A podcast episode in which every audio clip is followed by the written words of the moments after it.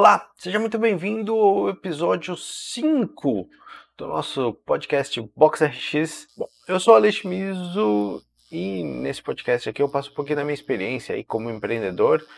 É, sou profissional de educação física por formação e empreendedor né, nos últimos 10, 12 anos talvez. Então, a ideia desse podcast é dividir esse conhecimento com você, certo? Então vamos aí escolhendo nossos equipamentos ou escolhendo os equipamentos. Como é que você vai escolher, né? Se você está abrindo um box de CrossFit ali, você tem que pensar ali que tipo de treino você vai dar. Peraí, mas que tipo de treino? Tá treinando CrossFit? Sim, mas você tem que pensar. Pense em todos os episódios anteriores ali que eu falei, porque tudo tem um pouquinho a ver com como você vai escolher os equipamentos. Por exemplo, público-alvo, né? Eu falei no episódio anterior que, por exemplo, você poderia focar o teu box de CrossFit para público-alvo né, de atletas. Você quer formar atletas de CrossFit, pessoas que vão competir, vão para os campeonatos. Então, você vai precisar de todos os equipamentos que vão cair em competição. Né? Então, você vai precisar de um remo, você vai precisar de barras, né, anilhas, você vai precisar de é, dumbbells, é, airbike, remo, remo eu falei já, né? Corda, um pé direito alto, teu imóvel vai ter que ter um pé direito alto para subir a corda, é, argolas para muscle up. Então, você vai ter que ter tudo quanto é equipamento, né? Medicine Ball, Pro Ball, talvez um GHD também. Então, você não vai poder não ter algum equipamento. Você vai ter que ter todos os equipamentos. Se você está focando aí em formar atleta, não dá para não ter um remo, por exemplo. Como é que o atleta vai treinar e não tem um remo, né? Você vai ter que ter tudo. Agora não, pô, peraí, quero fazer um treino ali só para pessoal comum ali, um treino. Então você já pode pensar em uma flexibilidade nos equipamentos, por exemplo. Você não precisa ter uma barra é, olímpica oficial, né? Que a masculina tem 2 metros e 20, ou a feminina tem 2 metros. Você pode ter uma barra júnior, que vai ter um metro e meio. Então, por exemplo, você tem uma limitação de espaço, é, você tem um, ah, tem uma, pô, eu consegui alugar um box, um, um, imóvel pequenininho, 75 metros quadrados. Pô, 75 metros quadrados, quantas barras de 2,20 metros 20 você consegue pôr nesse espaço ali com segurança? Né? Se a gente for pensar ali, o, o ideal de, de espaço recomendado ali é que você tenha por volta entre 16 e 18 metros quadrados. Então, Imagina, se você tem 75 metros quadrados, vai caber cinco pessoas estourando, né? Então, talvez você, tá, você esteja querendo colocar mais alunos nas suas aulas, né? E aí, de repente, se você usar uma barra de um metro e meio, você consegue pôr mais gente. Caberiam aí 10 pessoas tranquilamente.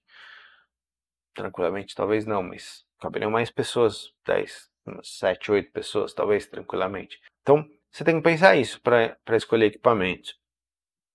Então, define o teu público-alvo, você já consegue entender melhor o, o escolher melhor os equipamentos. Né? Então, por exemplo, ah, eu quero fazer um, um box, um treino só para melhor idade, só para terceira idade, só para os mais velhinhos. Então, será que você precisa de caixa de 74 centímetros para alguém fazer box jump, mesmo de 60 centímetros?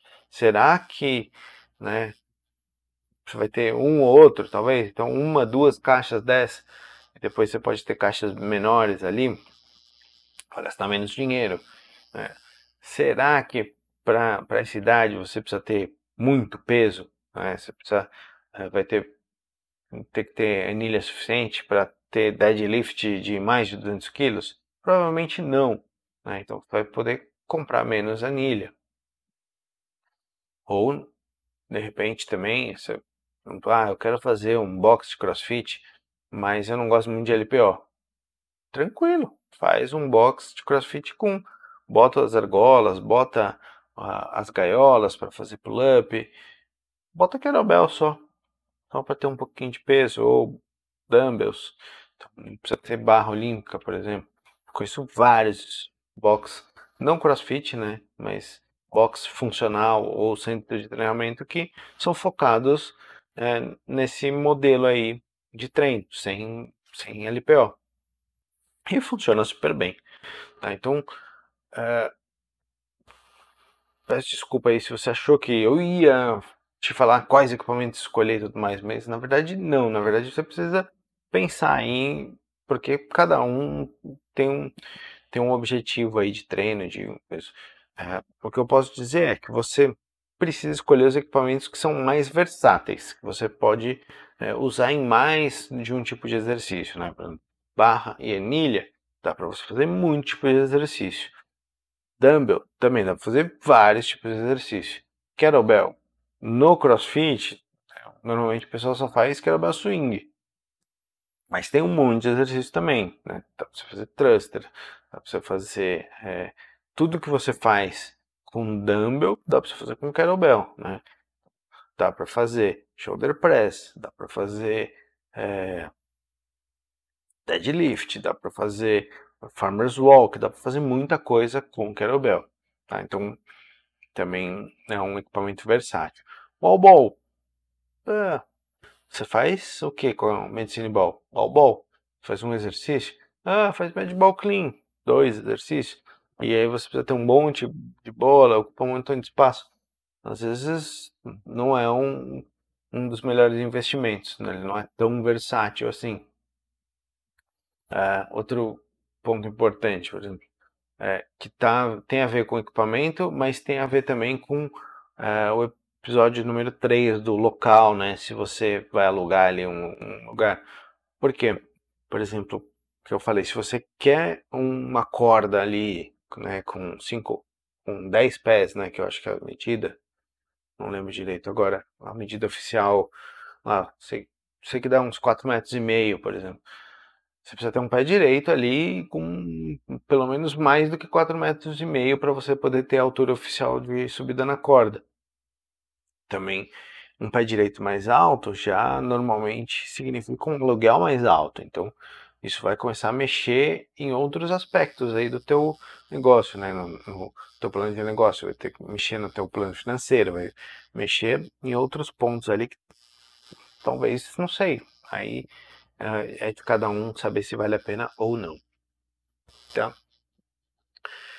Então, é, que eu tinha falado dos equipamentos é isso aí, escolham equipamentos mais versáteis, por exemplo, ah, eu vou comprar banco para fazer supino banco de supino, você só faz supino, né? O banco reto ali.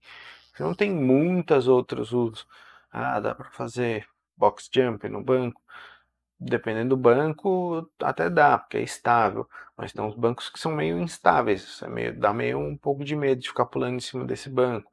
Então, é, a não ser que você esteja com orçamento bem tranquilo, tá sobrando dinheiro ali para você investir em equipamento, aí ok. Mas Normalmente não é o caso. Normalmente, né, para a grande maioria da gente, a gente está lá espremendo ali para hum, fazer o negócio acontecer. Então, pensa sempre nisso. Equipamentos que você é, vai ter vários usos, né? Você vai conseguir usar de diversas formas, né? Por exemplo, ah, um remo, vale a pena ter? Um remo tá quase 10 mil reais, né? Então, né, e um remo só, adianta você ter um remo só? É, você está uma aula em grupo, é, dependendo do teu número de alunos, você precisa de dois, três, cinco remos. Hoje em dia é um custo meio alto, né? Isso falando do remo da Concept, né? Não estou falando remo mais alternativo, mas é, aí é de cada um. Bike, é tudo, tudo pra você treinar, pra você usar em treinos, vai ter que ter mais de um. E dá para pôr pessoal para correr na rua, sempre dá para correr na rua, né? Então, pensar nisso daí na hora de é, escolher os equipamentos, certo? Então, eu já enrolei demais para esse episódio. Muito obrigado por ter ouvido. Se você curtiu aí na plataforma que você estiver ouvindo, eu peço que dê um joinha ou dê uma avaliação positiva aí, faça um comentário aí, me ajuda a divulgar também. Essas, esse tipo de coisa ajuda é, ao podcast aí ser disseminado, certo? Muito obrigado. Fico por aqui até a próxima e valeu.